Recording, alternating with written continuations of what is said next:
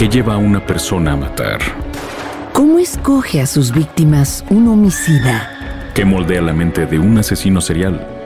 Cada semana nos adentramos en la mente, métodos y locura de los asesinos seriales más notorios alrededor del mundo. Acompáñanos a los lugares de los hechos, a la historia, a la vida de estos criminales. Asesinos seriales. Una producción de Parcast y Spotify.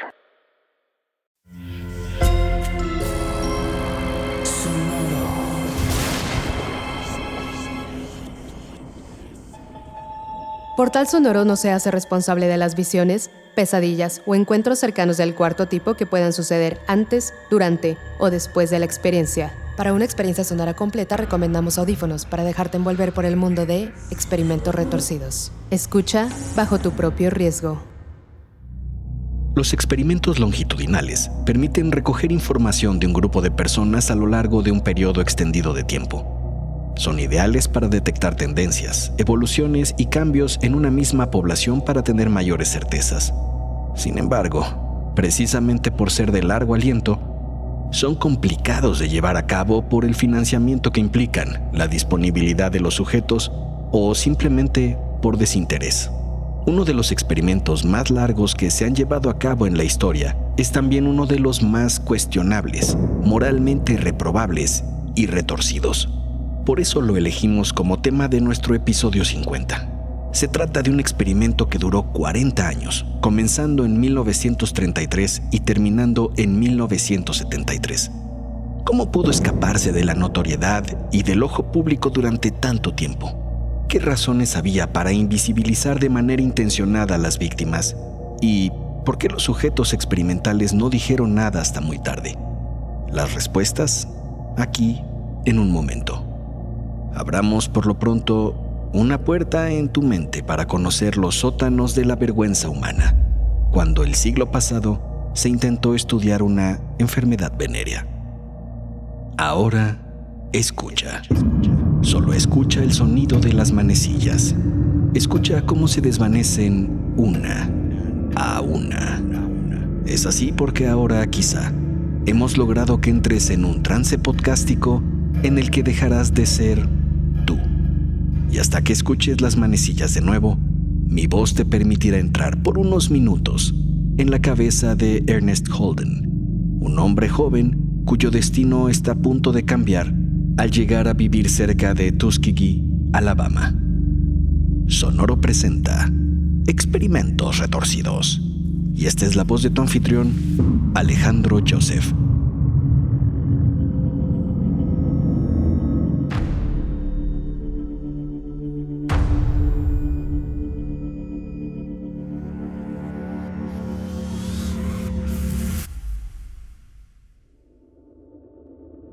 1947. La segregación racial en Tuskegee no era distinta de las que habías experimentado ya en otras ciudades del sur de los Estados Unidos. Vaya, ¿qué te iban a contar si tú vivías antes en Birmingham? Además, al menos en Tuskegee, había un instituto para los afroamericanos como tú desde 1881. No te significa gran cosa de cualquier manera porque tú trabajas en el campo y al campo no llega ningún intento de acabar con la segregación ni con esa explotación laboral moderna. El señor Rodford te había conocido en Birmingham, sirviendo en una finca, y él mismo te ofreció llevarte a su rancho cerca de Tuskegee, junto con tu hermano Jacob, y les aseguró mejores condiciones de trabajo. Es decir, que al menos ya no tendrían que comprar lo que ustedes mismos cosechaban al terrateniente Wilson. Sin embargo, el trabajo sigue siendo precario. A menudo tienen que trabajar en condiciones peligrosas y sin acceso a ningún apoyo. Además, desde hace tiempo tu hermano Jacob tiene ataques de fiebre y le han aparecido unas erupciones en las manos que le impiden trabajar.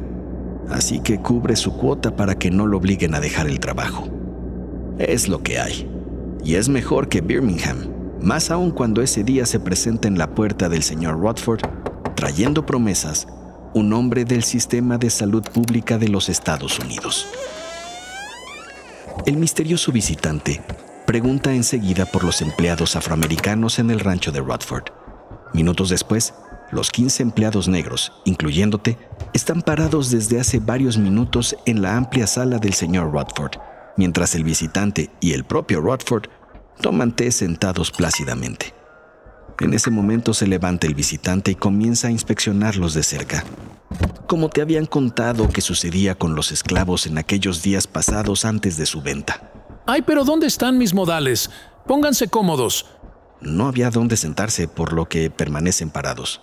Bueno, si prefieren continuar de pie, el Departamento de Salud Pública me envió para darles una buena noticia. El visitante les dice que se han abierto algunas vacantes para participar en un programa gubernamental, novedoso y benéfico para todos, sobre todo para los que tenían malos humores o mala sangre. El gobierno les dará atención médica gratuita para atender esos problemas. Además, les pagarán los viajes de ida y regreso al hospital y les daremos una abundante comida caliente a cada uno de ustedes cuando lleguen allá. Les dice que como un asunto generoso y adicional, si deciden participar, el gobierno se encargará, llegado en el lejano futuro, ese triste momento de que el Señor los llame, de todos los gastos funerarios. ¿Quién dice yo? Tú levantas la mano de inmediato. No puedes creer tu buena suerte. No llevas ni un año trabajando con Rodford y ya no tienes que pagar lo que cosechas. Y ahora, además, tienes acceso al servicio médico. Esto es progreso, piensas.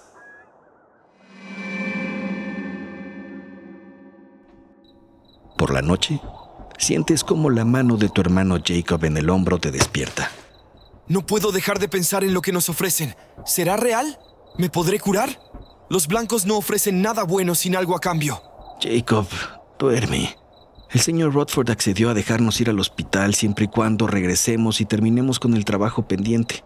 Yo creo que las estrellas se han alineado, hermano. Y por fin alguien te podrá revisar ese salpullido en tu piel tu cansancio y tus cambios de humor. Mira, mañana trabajamos duro al salir el sol y luego pidamos permiso para ir. Nada perdemos con ello. Piensa por ahora en el desayuno caliente, hermano.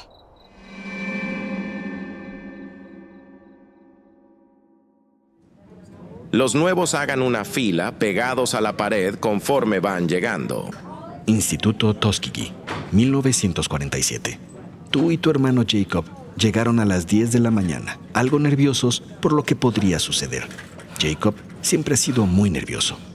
Tranquilo, hermano, todo estará bien. Son médicos blancos. Avancen y respondan las preguntas que les harán los médicos en la entrada. Es para conocer su estado de salud y poderlos atender mejor. Siguen las instrucciones del oficial y les entregan una ficha a cada uno. Muy pronto los llaman Entras a una oficina mediana donde un médico termina de hacerte una revisión de distintas partes de tu cuerpo con unos guantes de hule. Nunca te habían auscultado así tu cuerpo. Te sientes algo incómodo. El doctor entonces se sienta. Te entrega una receta y te pide que pases a la farmacia por el medicamento. Tómese una pastilla al día. Lo quisiera revisar de manera regular. Es parte del protocolo de estudio, ya sabe, para que la mala sangre no regrese.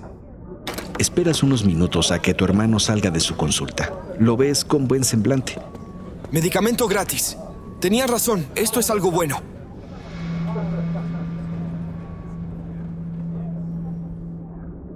Pronto se corrió la voz con el resto de los empleados negros del señor Rodford y dos empleados más se sumaron a las visitas al Instituto Tuskegee. El viejo señor Jackson era el que iba más ilusionado a las citas de seguimiento porque desde hace un tiempo había comenzado a perder el oído y tenía dolores fuertes en la mandíbula. Así que pensaba que un doctor podría ayudarlo a seguir trabajando en el rancho. En realidad, no era tan viejo Jackson. Tenía cerca de los 50 años, pero esa era una edad avanzada para los afroamericanos que vivían en Tuskegee, que morían en promedio mucho antes que los grupos de blancos en la zona. Jackson tenía ilusión. Tomaba con estricta regularidad sus medicinas y hablaba maravillas de los doctores blancos que lo atendían.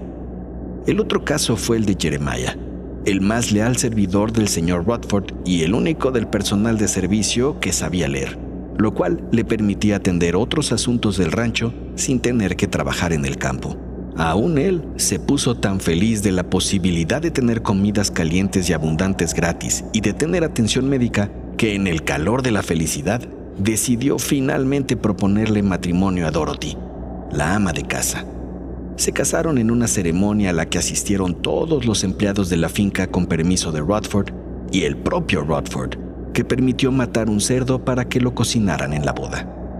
Durante los siguientes años, los cuatro de ustedes van felices y de manera regular al instituto para su revisión y a que les vuelvan a rellenar los botecitos de medicina para la mala sangre.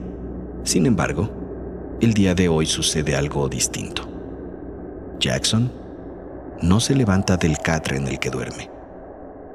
Está ahí, tieso del cuerpo y azul de sus labios. Murió por la noche, muy a pesar del tratamiento que llevaba.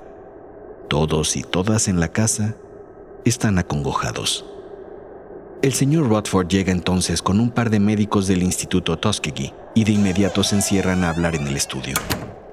Al poco tiempo salen y los del instituto se llevan el cadáver de Jackson sin mucho respeto. Días después se llevó a cabo el funeral de Jackson y Rodford les comentó a todos que, como fue prometido, los gastos corrieron a cargo del gobierno de los Estados Unidos. Pero el temor de que el tratamiento para la mala sangre no funcionara corría por la cabeza de los tres de ustedes, tú, tu hermano y Jeremiah, que tendrían que seguir yendo a las revisiones.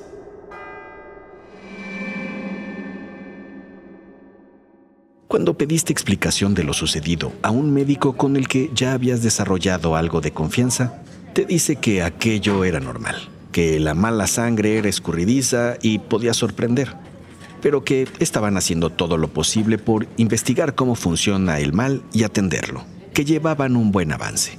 ¿Acaso no confías en el Servicio de Salud de los Estados Unidos? Te pregunta aparentemente de manera retórica aunque después de todo, ni tú ni tu hermano, ni ninguno de los muchos otros pacientes con los que has llegado a hablar en tus visitas había reportado algún problema o malestar adicional. Y así fue por algunos años. Con el paso del tiempo, la preocupación de los tres se fue diluyendo. Te consideraste curado de preocupación algunos años después, cuando un sentimiento opuesto te embargó. Dorothy, el ama de llaves del rancho, estaba finalmente embarazada de Jeremiah luego de varios años de intentarlo. Jeremiah, quien contagiaba felicidad a todos a su alrededor, te invitó enseguida al bautizo al que hoy asistes y donde te enteras que el pequeño se llamará Rod en agradecimiento al apoyo del señor Rodford. Todos festejaban, todos menos Jacob, tu hermano, a quien ves muy desganado. No me siento bien, hermano. Lo llevas a recostar en el cuarto que compartían notas que tiene fiebre. Además, al retirarle la playera, observas una erupción cutánea en la espalda, muy parecida a la que presentaba en los labios desde hace días. Ah, esto no se ve bien, Jacob. Mañana temprano debemos ir al hospital.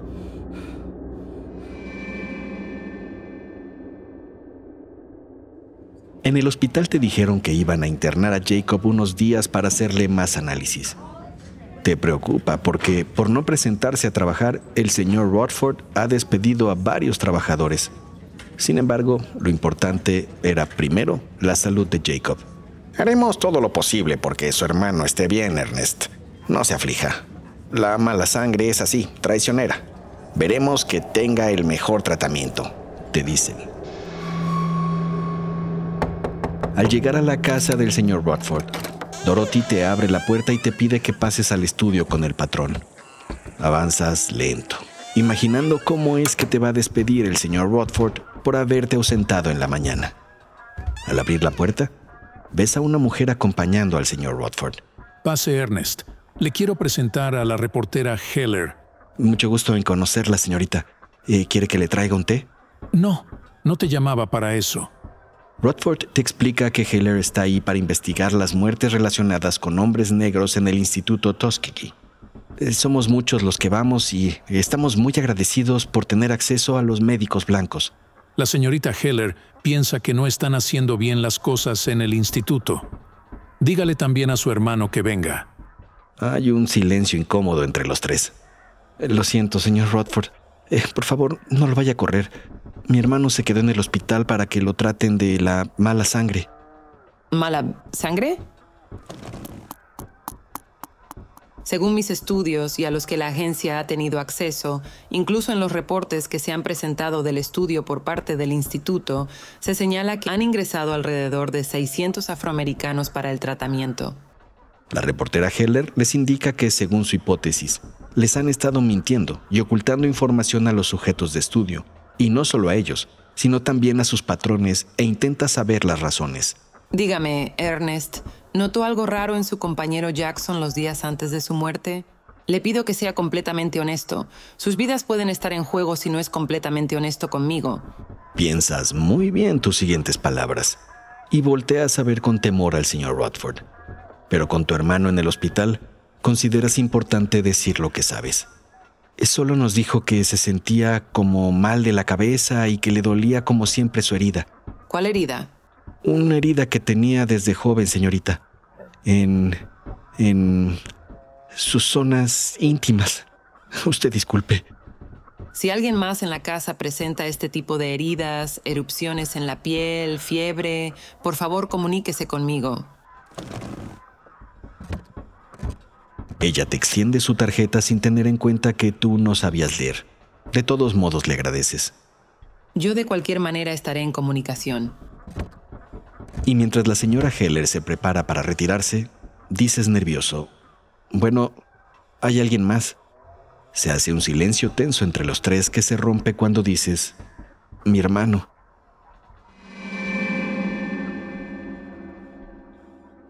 La reportera Heller se llevó unas cuantas de las pastillas tuyas y otras cuantas de tu hermano para hacerles algunos análisis, y prometió estar en comunicación.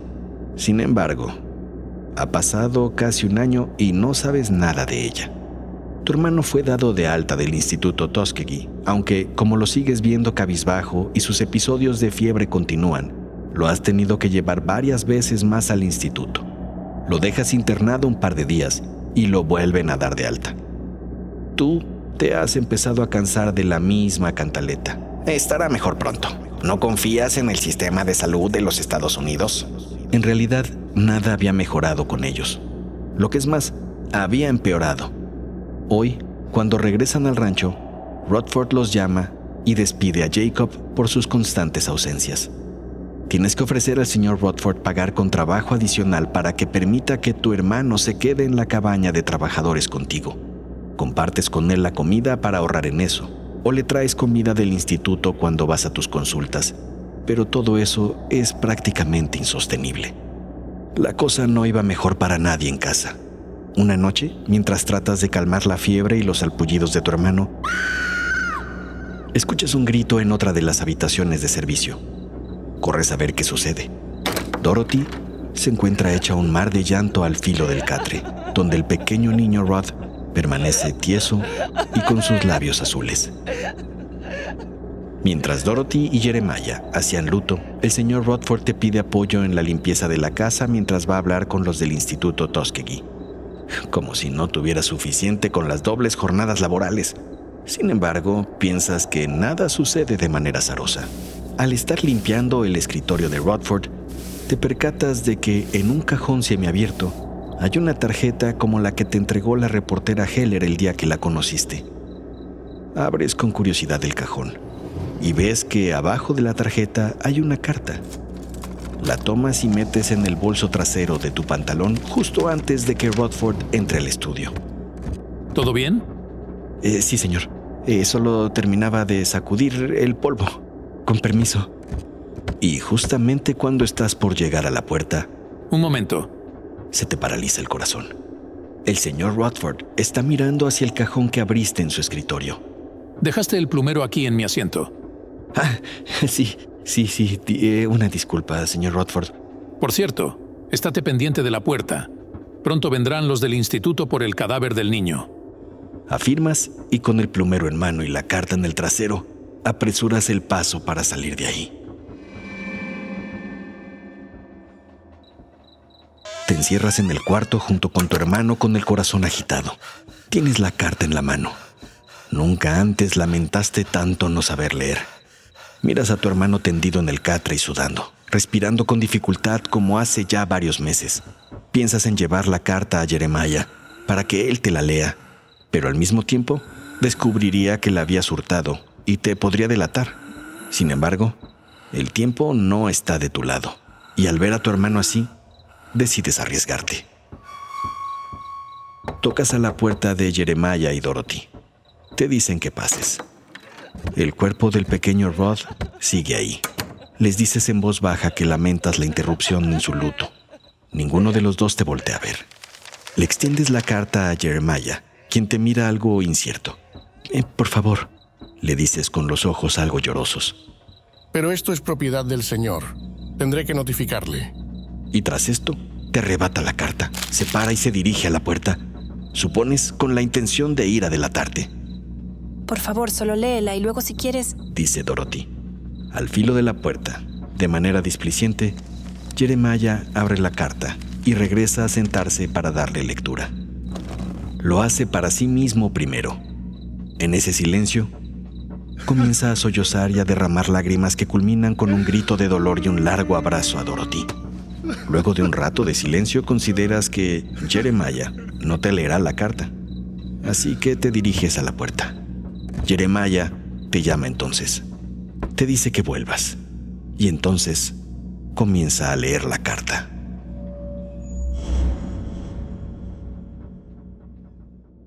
Años después, aún recuerdas como si fuera ayer la voz de Jeremiah leyendo el contenido de la carta y lo que sucedió esa tarde. La carta era una advertencia de la reportera Heller. Mencionaba que los análisis de las medicinas habían mostrado que se trataba de placebos hechos a base de azúcar y alcohol, que si sus sospechas eran ciertas, recomendaba a Rodford que todos aquellos empleados del rancho que se estuvieran atendiendo en el Instituto Tuskegee dejaran de hacerlo y vieran atenderse de inmediato en otro hospital, que por los registros a los que había tenido acceso y los síntomas descritos por varios de los participantes que había entrevistado, Aquello que los doctores llamaban mala sangre era en realidad sífilis, una enfermedad mortal de no ser tratada a tiempo y para lo cual la penicilina era una cura accesible y de efectividad comprobada. Heller enlistaba a continuación algunos signos para detectar si se podía tratar de esa enfermedad bacteriana, haciendo énfasis en que normalmente aparece una llaga que la delata, que es transmisible por relaciones sexuales y también transmisible de madre a hijos. Por último, pedía hacer del conocimiento de todos esta carta y la información presentada. Ese día, Jeremiah se quedó sollozando, abrazado de Dorothy y mirando el cuerpo del niño Rod. Luego, sabrías que ambos presentaban la llaga y los salpullidos. Es septiembre de 1972 un hombre apareció un par de meses atrás en el rancho y te explica que, a raíz del reportaje escrito por la reportera Heller, que fue publicado en un periódico importante, el gobierno de los Estados Unidos está tomando medidas para resarcir los daños por lo sucedido en Tuskegee.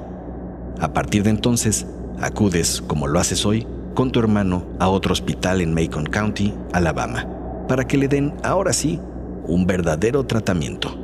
Sin embargo, no todas las noticias son buenas, porque la sífilis ya ha afectado el funcionamiento del corazón y riñones de tu hermano y poco pueden hacer a esta altura los médicos. En el hospital has visto también a Dorothy y Jeremiah, que te saludan con gusto, pero siempre con esa tristeza desde el día del fallecimiento de su hijo.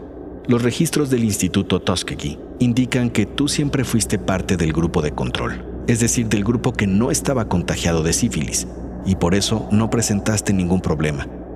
Sin embargo, no puedes evitar preguntarte cómo ningún doctor, o Rodford, o cualquier persona del sistema de salud de los Estados Unidos se cuestionó en algún momento lo que pasaba allá adentro.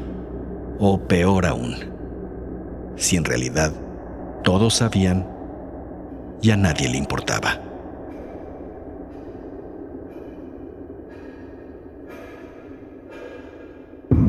Despierta. Es hora de que vuelvas a ser tú. De que regreses lentamente. Escuchas las manecillas de nuevo una a una mientras te haces consciente de que solo escuchas un escalofriante episodio de experimentos retorcidos y de que afortunadamente tienes acceso sencillo a la cura de la sífilis y oportunidad de pedir otras opiniones médicas de ser necesario. En total fueron 623 personas las que fueron usadas como parte del experimento. todas ellas intencionalmente desinformadas y colaborando sin consentimiento. El experimento conducido por el Servicio Público de Salud de los Estados Unidos buscaba encontrar los efectos de la sífilis no tratada en hombres negros. La población elegida para el estudio era intencionalmente rural y con poco acceso a servicios médicos o simplemente a doctores. Por ello fue sencillo convencerlos de participar bajo la promesa de recibir ayuda médica sin costo, transporte gratuito al centro de investigación y comida gratis cuando llegaran ahí. Pero además, Tuskegee era el lugar donde más sífilis se reportaba en los Estados Unidos, haciendo las condiciones ideales para el estudio. El estudio comenzó en 1932 y para él se seleccionaron a 400 personas que ya habían contraído sífilis. A ninguno de ellos se les notificó que ya tenían esa enfermedad ni que si no se la trataban a tiempo corrían el riesgo de quedarse ciegos, sordos o tener demencia, paros cardíacos, parálisis o deformaciones óseas. Solo se les dijo que tenían mala sangre.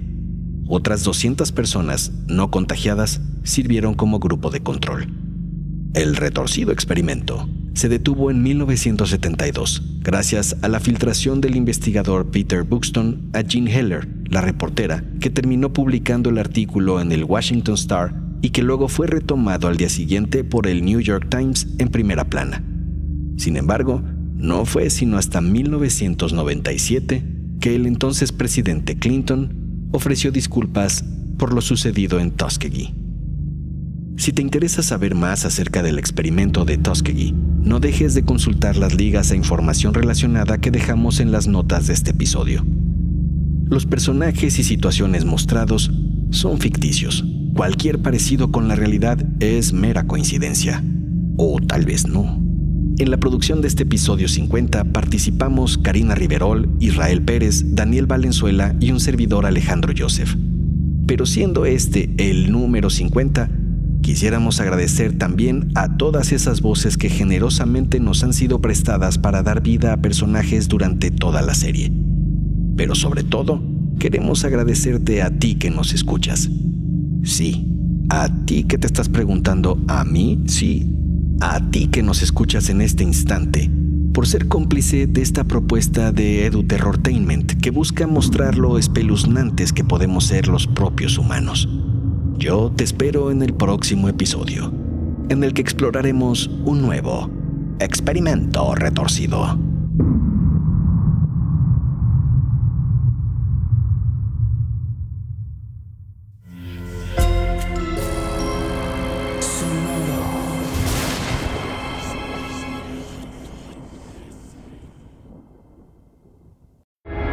¿Qué lleva a una persona a matar? ¿Cómo escoge a sus víctimas un homicida? ¿Qué moldea la mente de un asesino serial? Cada semana nos adentramos en la mente, métodos y locura de los asesinos seriales más notorios alrededor del mundo. Acompáñanos a los lugares de los hechos, a la historia, a la vida de estos criminales. Asesinos seriales. Una producción de Parcast y Spotify. Sé bienvenido a Tristan Terror, mi podcast donde comparto múltiples vivencias paranormales que mi propia audiencia me manda. Relatos sobre brujas, sectas, fenómenos extraños en distintos lugares conocidos de México. Adéntrate para que conozcas los relatos más aterradores de México. Y así esta noche, te aseguro tendrás dulces pesadillas. Escucha Tristan Terror en cualquier plataforma de podcast.